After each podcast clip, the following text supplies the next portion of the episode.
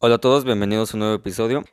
El día de hoy les traigo un cuento que va a ser un poco más largo de lo habitual, pero como siempre lo van a poder encontrar aquí por Anchor, en Spotify, Apple Music, Deezer, en Instagram, en Facebook, incluso en YouTube por si no puedes alcanzar a ver el lanzamiento hoy. Te agradezco todo tu apoyo al escuchar este podcast y sin más por el momento, espero que lo disfruten.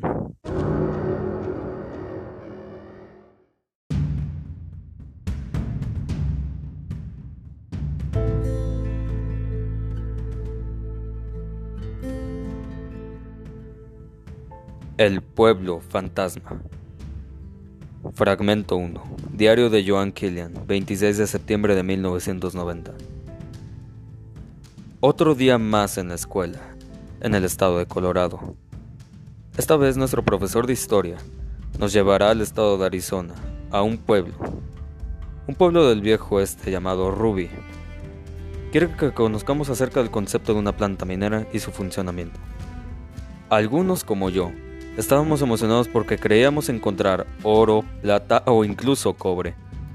El trayecto ha durado más de 3 horas, pero dicen que más bien haremos más de 14. Salimos desde las 6 de la madrugada. He platicado con mi amigo Edward Lusk durante todo el trayecto. El profesor pasó lista desde la mañana, todos estábamos presentes. Nos divertimos bastante tiempo, pero creo que eso es todo lo interesante que ha pasado hoy. Llegamos a un hotel cercano aproximadamente a las 8 de la noche para algunos. El estar en un hotel significaba descanso, pero en esta ocasión el profesor nos hizo hacer una investigación breve acerca de Arizona y sus alrededores. Acabé a las 10.30 de la noche y después me fui a dormir. No es un hotel muy grande, pero tengo a mi amigo Edward como compañero de cuarto.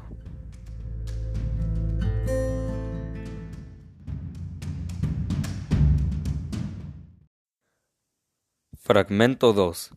Diario de Joan Killian, 27 de septiembre de 1990.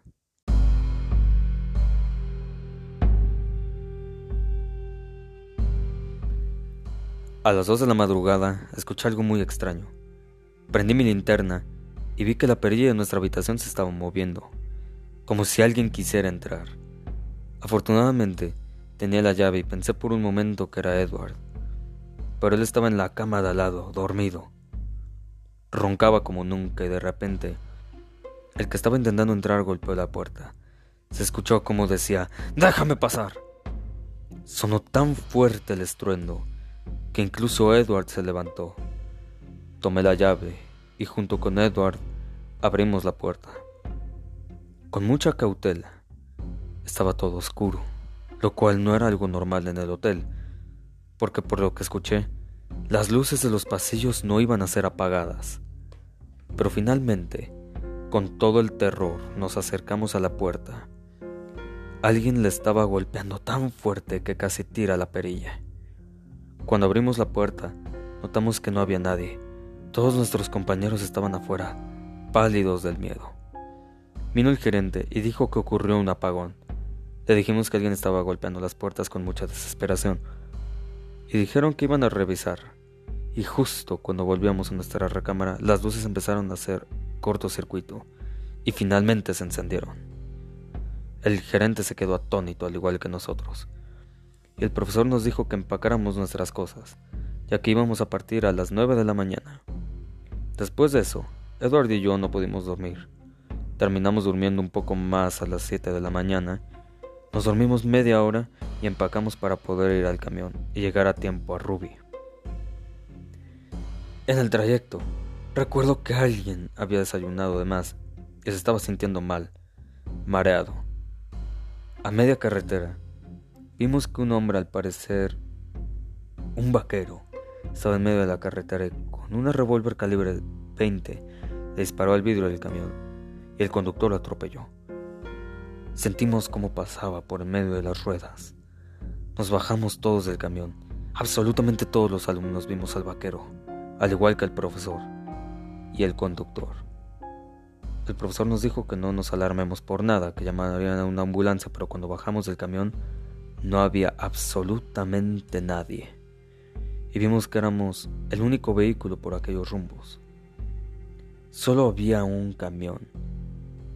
Pero lo que sí vimos fue una mancha de sangre enorme en uno de los costados. Pensamos que tal vez el cadáver se había quedado atrás. El conductor revisó, pero no había nadie. No había ningún cadáver.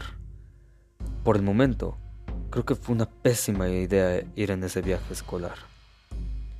Continuamos nuestro trayecto y me puse a platicar con una amiga que me agradaba y me atraía en secreto.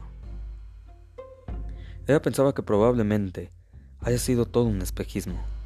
Estuve de acuerdo con ella, ya que en Arizona por lo general hace mucho calor. Llegamos a Rubia a las 12 del día. No había ni siquiera un vigilante en la entrada. El profesor supuso que podíamos entrar sin pagar, así que entramos.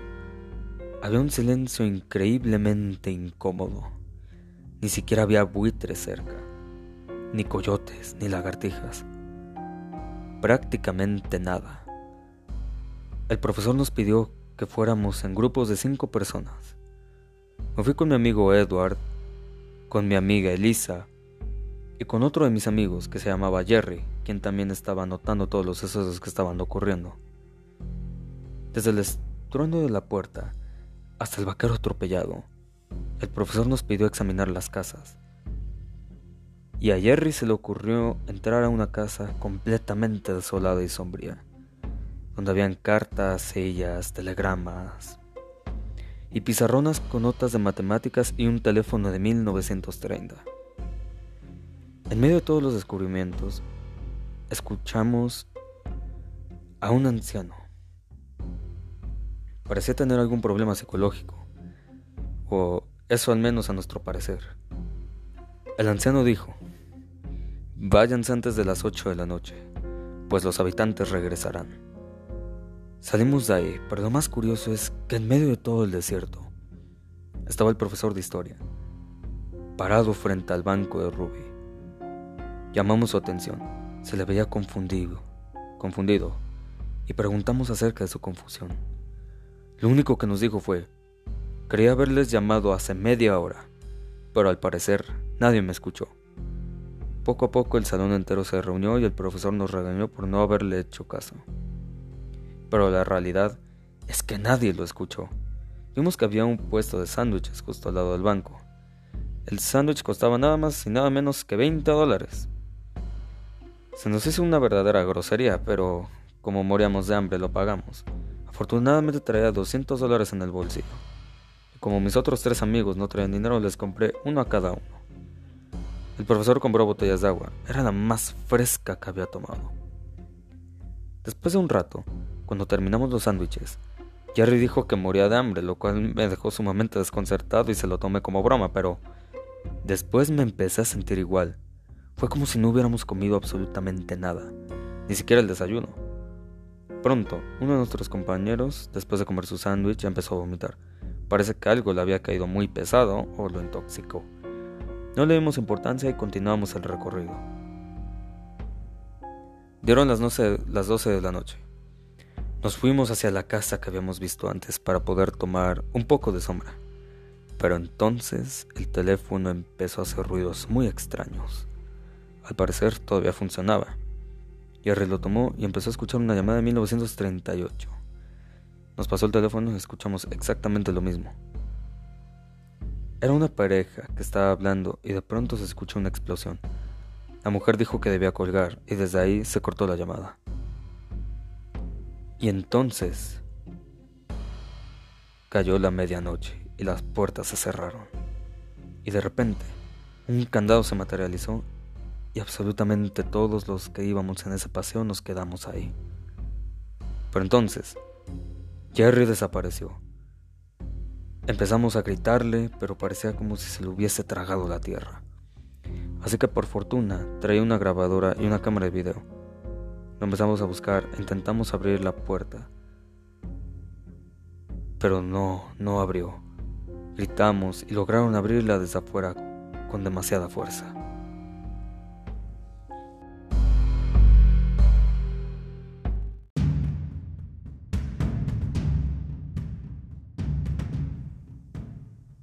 27 de septiembre de 1990. Como dijo el anciano, la noche cayó. No encontramos a cuatro compañeros de nuestro salón. Volvimos al camión y el conductor no estaba. Solo estaban sus llaves y el camión estaba encendido, con las luces prendidas.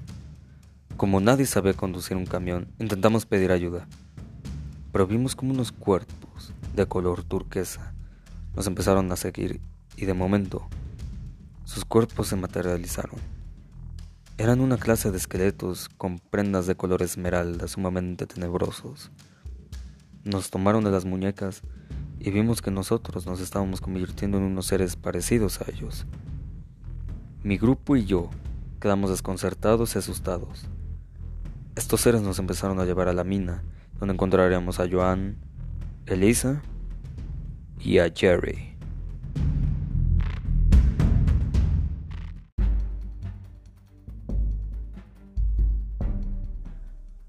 Sentimos en carne y hueso el terror. Vimos cómo aquellos seres actuaban como si estuviesen vivos. Iban a trabajar, tomaban cerveza en las cantinas y bailaban. Escuchaba cómo en las cantinas aún se escuchaban los golpes de las peleas. Nos empezamos a sentir cansados y Joan tenía la mirada perdida al igual que todos los que estábamos ahí. Yo era el único que seguía más o menos consciente, pero de pronto empecé a sentir un cansancio sumamente horrible.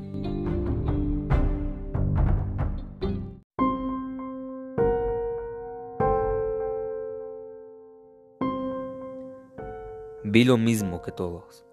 Vi que las personas hacían sus vidas normales, pero entonces dieron las 3 de la madrugada. Y en la mina donde estábamos ocurrió una explosión. Grité como nunca antes, pero entonces despertamos. Despertamos sin saber lo que había ocurrido. Joan pudo desatarse de las cuerdas con las que estábamos atados, pero nos miramos y nos dimos cuenta de que no había ninguna cuerda solo un hilo que se había enredado en nuestras muñecas. Salimos y al parecer eran las 3 de la tarde del siguiente día. El profesor se nos acercó y nos dijo con un regaño muy fuerte en qué parte de este pueblo habían estado. Le respondimos que era una larga historia, pero lo que pudimos comprobar fue que todo fue real. Recuerdo que cuando estábamos en la mina, Joan intentó liberarnos del trance pero solo nos pudimos liberar hasta que fue la explosión. Caminamos hacia el camión, pero este estaba volcado y el conductor todavía no aparecía. Pensamos que alguien lo secuestró, pero no fue así. Salimos del pueblo y en una de las casas alguien estaba intentando salir. Era Gregor.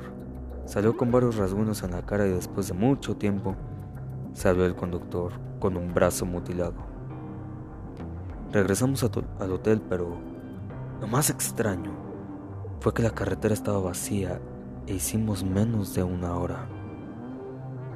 No sabía qué había pasado y nuevamente, a las dos de la madrugada, mi compañera Sharon y yo escuchamos lo mismo que habían escuchado Joan y Edward.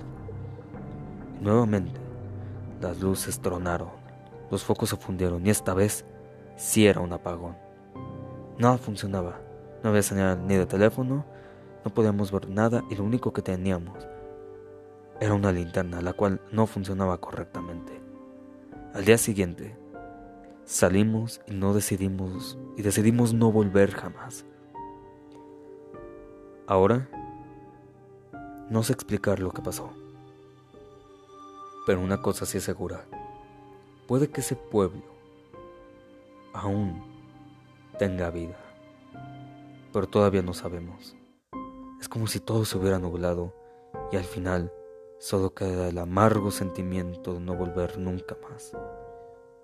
Y desde entonces llamo a Ruby el pueblo fantasmal del oeste. Un pueblo donde la gente hace sus vidas normales, pero a las 3 de la madrugada una explosión llega a cambiarlo todo.